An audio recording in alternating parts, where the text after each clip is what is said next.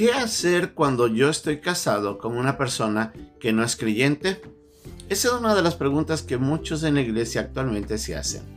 Debemos entender que muchas de las personas que han llegado a conocer a Cristo llegaron a conocerlo estando casados, pero uno de ellos todavía no es creyente. Y cómo la persona creyente tiene que comportarse dentro del matrimonio. ¿Y qué pasa cuando existen problemas? ¿Qué decisiones se deben tomar? Este posiblemente es uno de los problemas que se eh, presentaron ahí en la iglesia en Corinto. Lo más probable es de que algunos de ellos se sentían indignos al estar casado con una persona que no era creyente. ¿Y qué debían hacer? Y Pablo, en esta primera carta a los Corintios, tiene que enfrentar esto dando algunas pautas a considerar para que el creyente pueda saber qué hacer y cómo actuar cuando se presenten los conflictos. Vamos a ver lo que nos dice esta carta. Es nuestra lección de hoy día aquí, en un momento con Dios.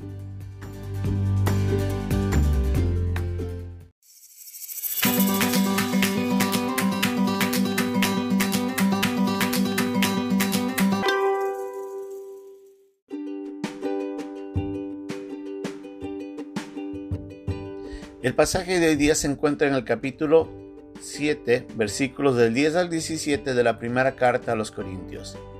Pero a los que están unidos en matrimonio, mando, no yo, sino el Señor, que la mujer no se separe del marido, y se separa, quédese sin casar, o reconcíliese con su marido, y que el marido no abandone a su mujer.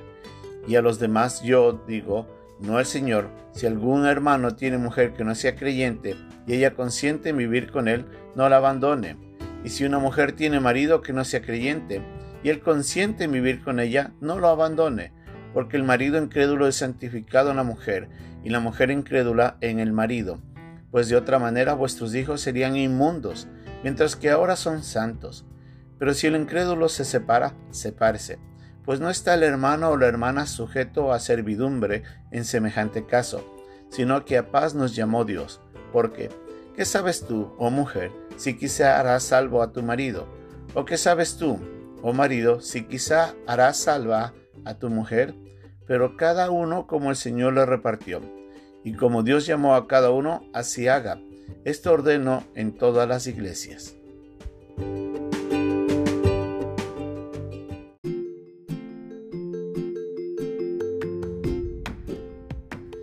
Debemos iniciar hablando, en primer lugar, de que este pasaje no hace referencia a una persona que estando soltera decide entrar en matrimonio con una persona no creyente.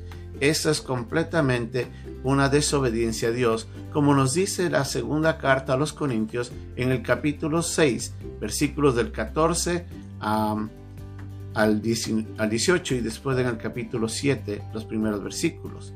Así es de que no se trata aquí el tema de una persona que estando soltera decide casarse con un no creyente.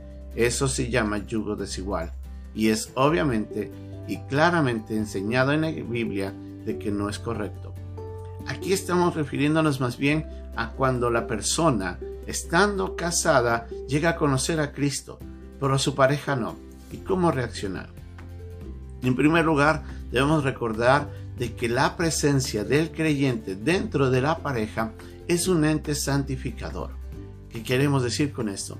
El temor de Dios que el creyente lleva dentro del hogar es un ente que ayuda a las personas a cambiar.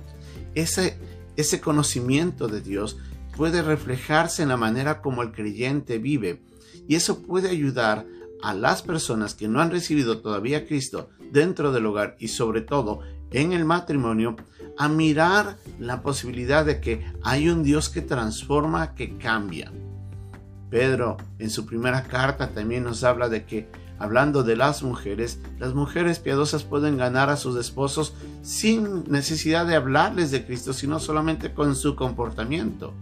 Así es de que es posible que el creyente pueda ser esa sal y esa, y esa luz para que el no creyente llegue a conocer a Cristo. Y es ahí donde la pareja, en este caso el no creyente, llega a conocer a Dios. Pero su comportamiento puede traer santidad dentro del hogar. El creyente puede con la manera de vivir modelar un ejemplo. para que las demás personas comiencen a cambiar la manera de cómo están viviendo, aún inclusive dentro de sus hijos. Sus hijos pueden mirar en sus padres esa conducta que puede ayudarles a ellos a considerar la posibilidad de honrar a Dios. Obviamente, la pareja creyente tiene que orar por su pareja, tiene que orar por aquel que no ha conocido a Cristo, para que pueda llegar a ser salvo. Tiene que orar para que Dios le ayude a vivir en santidad y en sabiduría, de tal manera de que con su comportamiento pueda ser una, una influencia muy poderosa en la vida del no creyente y de sus hijos.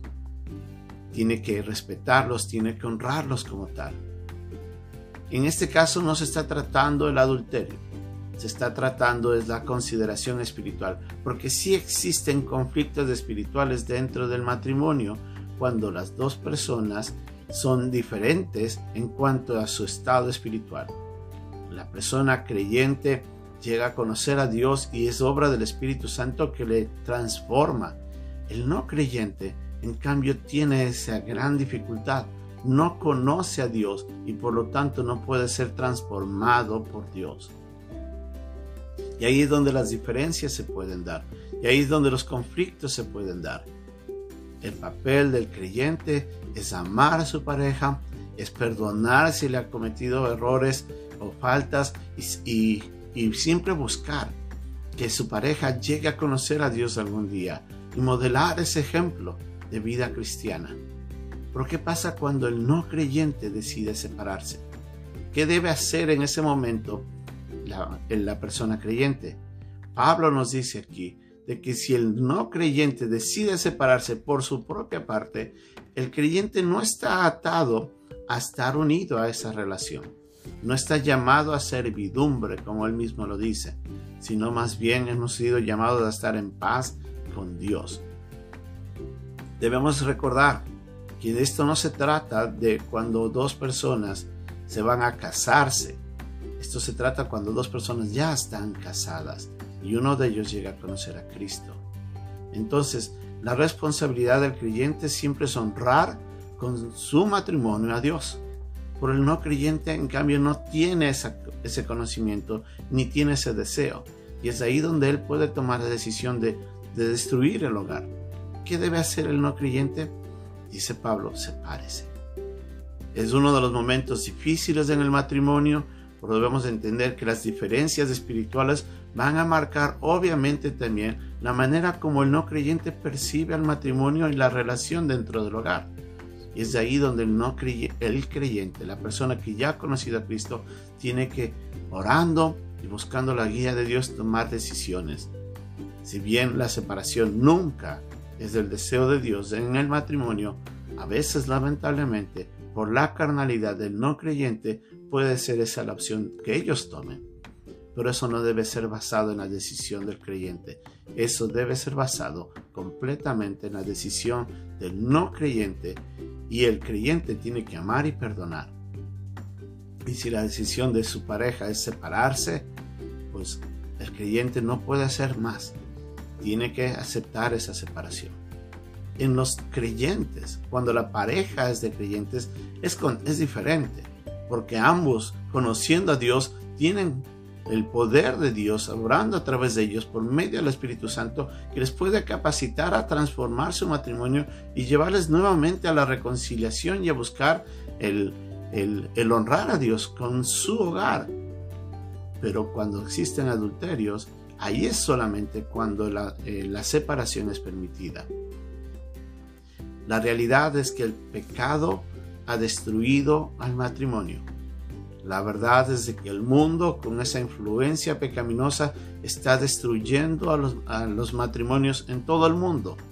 Y eso no se exenta dentro de, la, de las parejas de, de creyentes y a veces entre un creyente y un no creyente. Nuestro rol como creyentes es honrar a Dios con el matrimonio es buscar lo mejor de nuestro matrimonio, es vivir para que nuestro matrimonio sea el medio por el cual yo pueda también, además de otras cosas, glorificar a Dios.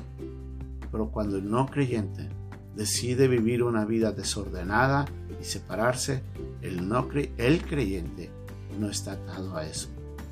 Esperemos que no sea así. Por eso ore. Pídale a Dios que toque el corazón de su pareja. Pídale a Dios de que usted sea ese, ese reflejo del carácter de Cristo dentro de su hogar. Pídale a Dios de que a través de su comportamiento su, su pareja busque a Dios y conozca a Cristo y sea salvo, él y toda en su casa. Pero esta no es una seguridad plena. Eso solamente la persona que no ha creído en Cristo tiene una decisión individual y propia de aceptar o, rechazar a Cristo. Nuestro deber es buscar que ellos sean salvos, que todos sean salvos y que todos honremos a Dios. Son momentos difíciles, son instancias duras dentro del matrimonio. Pero recuerden, si usted está casado con un no creyente, pídale a Dios para que su pareja sea un creyente. Pídale a Dios para que usted pueda amar a ese no creyente con todo su ser. Y pídale a Dios que en medio de las dificultades Dios le dé la sabiduría para enfrentar los problemas. Eso siempre va a honrar a Dios. Nuestra presencia en el matrimonio puede ser un ente que transforma la vida de nuestra, de nuestra pareja, de nuestro matrimonio y de nuestra familia. Y con ello podemos modelar al mundo lo que Dios quiere realmente para la familia. Que Dios nos ayude en este proceso. Bendiciones.